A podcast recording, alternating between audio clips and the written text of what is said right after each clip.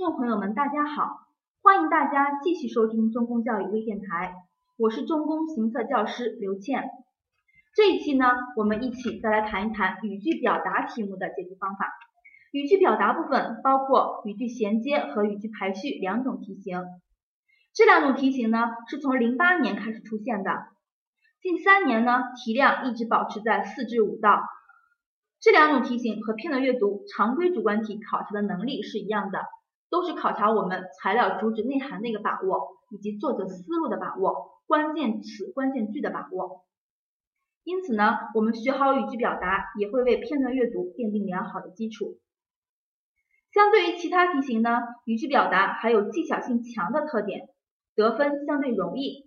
因此，在复习备考的时候，应该引起我们的重视，结合方法和技巧，逐步来提高解题的准确率。那么我们首先来看一下语句排序题。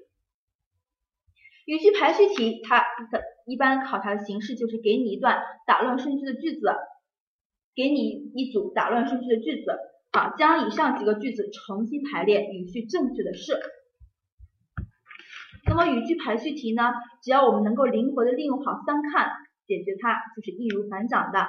好，下面我们来给大家详细的讲一下。什么是三看？怎么样去运用这三看？第一点要看逻辑起点。所谓的逻辑起点，也就是说材料啊选项的首句能不能作为整个材料的首句？我们一定要从选项入手，而不要盲目的在题干上乱排，避免出现了我排了三四分钟还没有答案的这样一个惨状。那么在这里边就涉及到哪些句子可以作为首句，而哪些句子不能够作为首句呢？那么材料的首句往往是一些观点句、总结、总起句以及这种话题句、引出句。观点句往往是放在句首的，再一个总起句，还有引出句。所谓的引出句，也就是说某某说，或者正如谁所说，或者用一个引号引出了一个名人名言或者一种俗语谚语，像这样的句子往往是都放在首句的。再一个，哪些句子不能作为首句呢？那么成对出现的关联词语，后者不能作为首句。比如说，虽然、但是、但是引领的句子不能作为首句。如果、那么、那么引领的句子不能作为首句。再一个，指代词开头的句子不能作为首句，因为指代词前面一定有一个指代主体。如果是指代词引领的句子放在首句，就是太突兀了。还有没有主语的句子，一般也不能作为首句。举个例子，由于怎么怎么样开头的句子，往往是缺主语的，它不能够作为首句。这样的话呢，我们从首句入手来看一下选项的首句能不能作为首句。如果不能，我们把选项排除。啊，这样的话呢，通过抓逻辑起点来排除几个选项，缩小选择范围。好，第二个技巧是抓标志性的词语。哪些是标志性的词语呢？关联词。关联词可以确定哪两句话应该合在一起。比如说材料里边有个虽然啊，那么我们就要在下这个几个句子里边找哪一句话又提到了一个但是。虽然和但是是一组表示转折的关联词，这两句话应该是并在一起的。同时呢，虽然那句话在前，但是那句话在后。那么来看一下选项里边它的排序是不是这样排的？如果不是这样排的，那么我们又排除了一个错误答案。好，再一个标志性的词语呢是指代词、代词啊，像这、他呀这种指代词开头的句子。啊，那么我们还要去找一个指代主体，指代主体那句话和指代词引领的这句话应该是合并在一起的。同时呢，指代主体那句话在前，指代词引领的句子在后。好，第三个标志性的词语呢是顺序性的词，尤其是表时间顺序的词。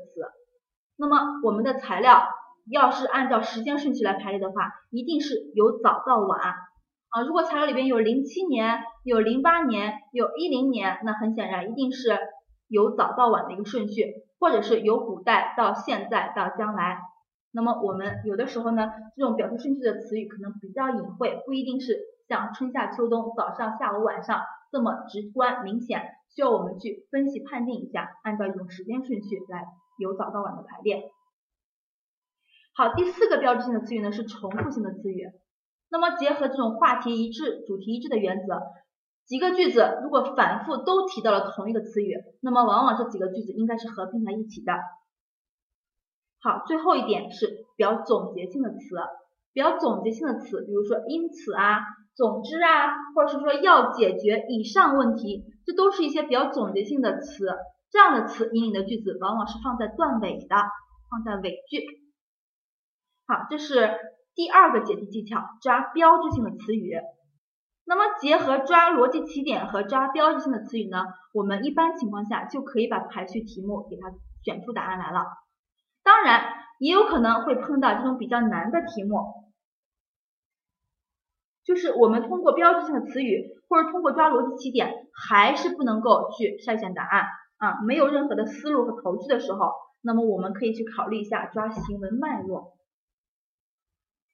所谓的行文脉络，也就是作者的一个写作思路，需要我们从宏观上来把握整个材料的结构，是不是一种总分结构啊，或者一种分总结构啊，或者是一种转折结构，或者是因因果结构啊，这是需要我们从宏观上来把握行文脉络。啊，就是针对一些比较难的题目，实在是没有头绪的时候，我们可以从宏观上来把握一种写作思路。当然，如果一道排序题目你耗费了三五分钟还没有做出来，或者说耗费了好几分钟才把这个题目做出来，那么在行测这么紧张的时间里，你做对了也不值得，对吧？所以说呢，我们一定要去通过解题技巧来啊，快速的选择正确答案，一定要保证排序题目不要耗费太长时间，保证在一分钟内之内得到答案。好，这是我们排序题目的解题技巧。那么我们结合解题技巧呢，来看一道题目，看一下这个题目，大家一起来看一下。好，那么这个题目我们先从逻辑起点来看，A、B、C、D 四个选项，以一句、三句和五句来开头。那一句这其中一脉相承的贯穿了什么？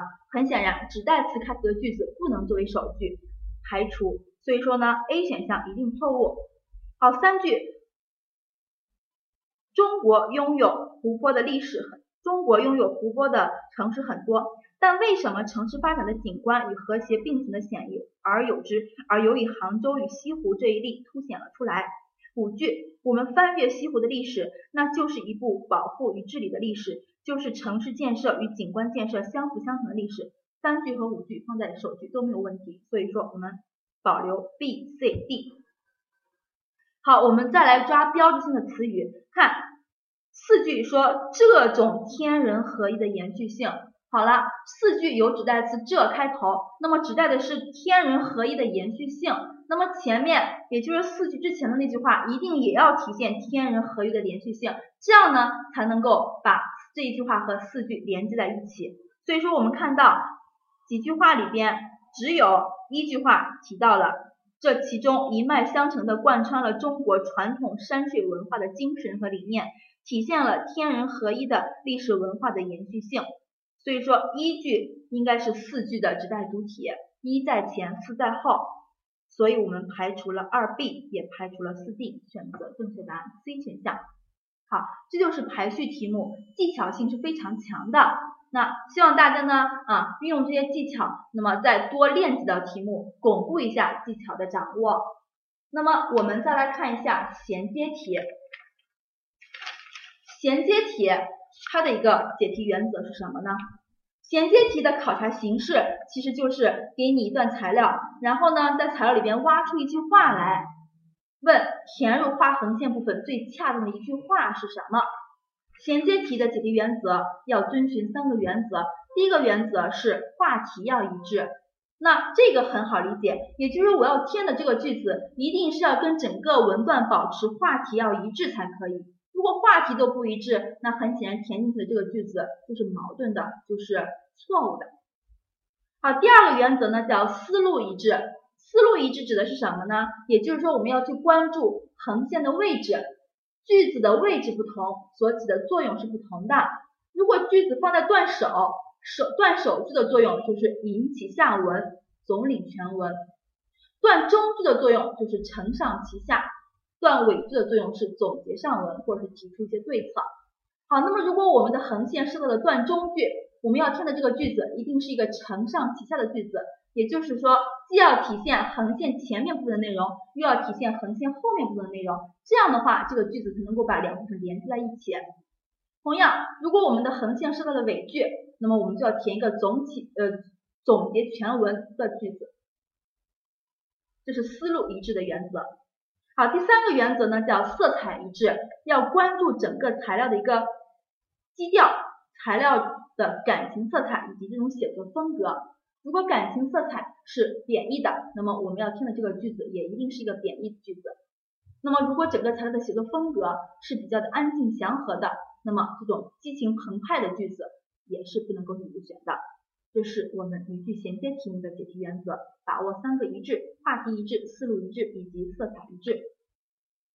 好，我们来看一道题目，看一下这个题。好，那么我们首先看到这个横线设到了段中，要填一个承上启下的句子，连接两部分内容。那么来看一下这句。材料讲的是什么内容呢？饮食最基本的功能就在于它是人体从外界环境中吸取赖以生存的营养与能量的主要途径，是生命活动的基础与表现。纳入文化领域后，饮食就被赋予了更深的含义，尤其是经过民族文化旅游浪潮的洗礼，使人们不仅仅将饮食看作是果腹的手段。而且更注重体会和欣赏饮食过程中的民族文化内涵，在欣赏自然与人文美景的同时，品尝目的地的特色饮食，正成为旅游者新的追求和向往。好，那么整个材料的话题其实就是饮食和旅游文化。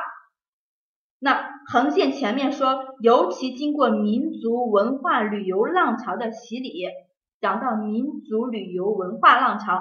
好，横线后面说什么呢？人们将饮食看作是果腹的手段，而且更注重体会和欣赏饮食过程中的民族文化内涵。所以说，要填的这个句子，既要体现民族文化旅游，又要体现饮食以及民族文化内涵。